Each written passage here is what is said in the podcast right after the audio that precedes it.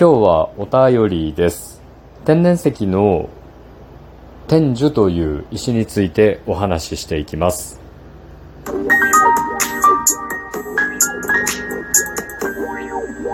ご機嫌いかがでしょうか？いつもリアクションやお便りなど応援ありがとうございます。160回目の配信です。今日も後日研究所から海運メンタルアドバイザーの占い師明恵がお送りいたします。この番組は熊本の裏表のある占い師の私こと明恵がお客様と鑑定以外での接点を持ちたいと考え普段気になったことや思ったことためになりそうなこと皆さんのちょっとした疑問への回答などあれこれとつぶやいています。今日はお便りです、えー天然石の観音様の胴体のシミみたいなものの相談なのですか？というお便りをいただきました。送られてきた写真を見ると天樹という石でですねその模様が、まあ、仏像っぽいシルエットになっているものでした、まあ、観音天樹と言われるものですね、まあ、これは精神安定とか不安解消に良いとされて、まあ、薬剤を防ぎ持ち主の平和や幸福を守ってくれると言われている縁起のある天然石ですね。まあ、これのその天、えー、と観音様の、ね、シルエットがあるんですけどその模様の観音様のシルエットの胴体部分にシミみたいなものが出ているので、まあ、これなんか意味があるのかなというところでご相談をいただきました。はいでそもそも天樹って何っていう話になるんですけど天樹は数千年前の古代からチベットに伝わる聖なるお守りの宝石だと言われています。でこの天樹ねチベットでは天樹はこの世の石ではなく天から降ってきた命のある霊虫だという伝説があるとかででその石の持つ霊力で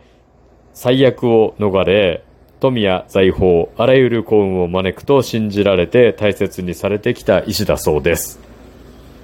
で、様々な文様があってですね、まあ、目の形をしていたりとか、竜の形をしていたりとかですね、まあ、そういった模様にも不思議な力があって、魔を立って、難を除いて、まあ、財運を呼ぶと言われるような石なんですね。で、まあ、大体ちょっと詳しい人に話を聞いたら、目のっていう石を加工して、まあ、色をつけて模様を作っているのが多いようですね。最近流通しているものに関してはですね。で、まあこれの、その、えっと、大体こう色が黒、黒いというか茶茶色の濃い、まあ黒に近いようなもので、で、その塗料でこう白を作ってあってですね、それでこう目の形の模様を作ったりとかしてあるような加工品が今一般的に売られているやつのようですね。はい。で、この白い塗料が、要は剥がれ落ちてきて変化してきたので、その天樹、天然石のね、観音様の胴体の部分にシミみたいな形で現れているっていう風なことが今起きてる状態なんですよね。で、こうなってくるともう塗料がね、なんかこう内側から剥がれてきてるので、時間の経過とともに石割れちゃうので、まあもうそろそろこう石としての役目は終わりなのかなっていう風な判断ができるんじゃないかなと。ただまあ、あの、お便りをね、よこしてくれた人に関してはね、多分そういう話を聞きたいわけではなくてね、なんかこう、スピリチュアル的な意味合いがあったらそれを知りたいっていうことでしょうから、ちょっとお答えしていこうかなと思います。まず、えっと、天然石のね、ブレスレットは、あの、まあ、一応魔除け効果があります。で、例えばこう、霊的なもの、あの、生きてる人の念とか、あとこう、霊的な波長とかで、なんかこう、身代わりになってくれた時って、あの、手ぐすが切れるんですよね。ブチッと、ブレスレットの糸が切れます。とか、あの、石がね、あの、割れたりするんですよ。で、今回はシミとなって現れているということなので、まあなんか病気の身代わりになってくれたんじゃないかなというふうに判断をします。で、ちょうどその、まあ、観音様のシルエットの胴体部分にシミみたいなものが出たことであることから、まあ、内臓系の病気の身代わりだったのかなとかね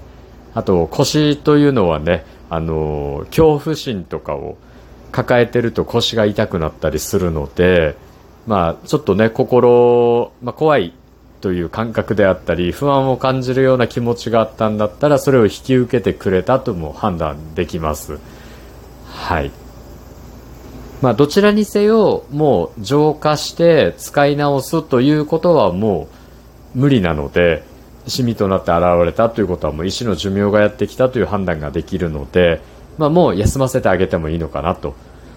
うん、感謝して、まあ、身代わりになってくれてありがとうというところでですねもう休ませてあげる方に行ったらどうだろうかというふうな感じで、えー、お返事をしました。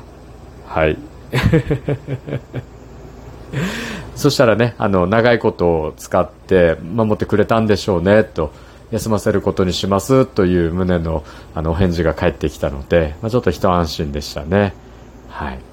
まあ、こういうこう天然石とかっていうのは本当にこうなんか目的を持って作るとですね開運効果がありますので、まあね、ここぞという時に使ってみてもいいと思いますで僕の場合はその護符ですよお守りを書いたりとか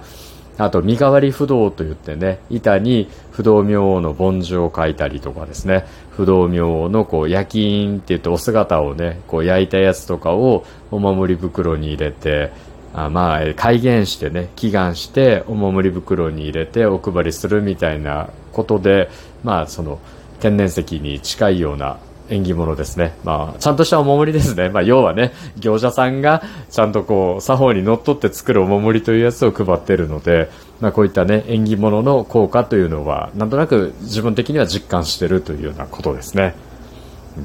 でそういうお守りもね、なんか袋が破けたりとか、糸が切れたりとかってしたら、もうなんかの身代わりになってくれたと、亡くなった時も探すなと、もう身代わりになってくれたからと、それからそのお守りの中身にねなんかシミがついたりとかカビが生えてたりとかした場合は何かしらこう病気から守ってくれたっていうふうにこう考えて、まあ、感謝をしてお焚き上げをするというようなプロセスを踏むので、まあ、あれと同じような感覚ですね。はい。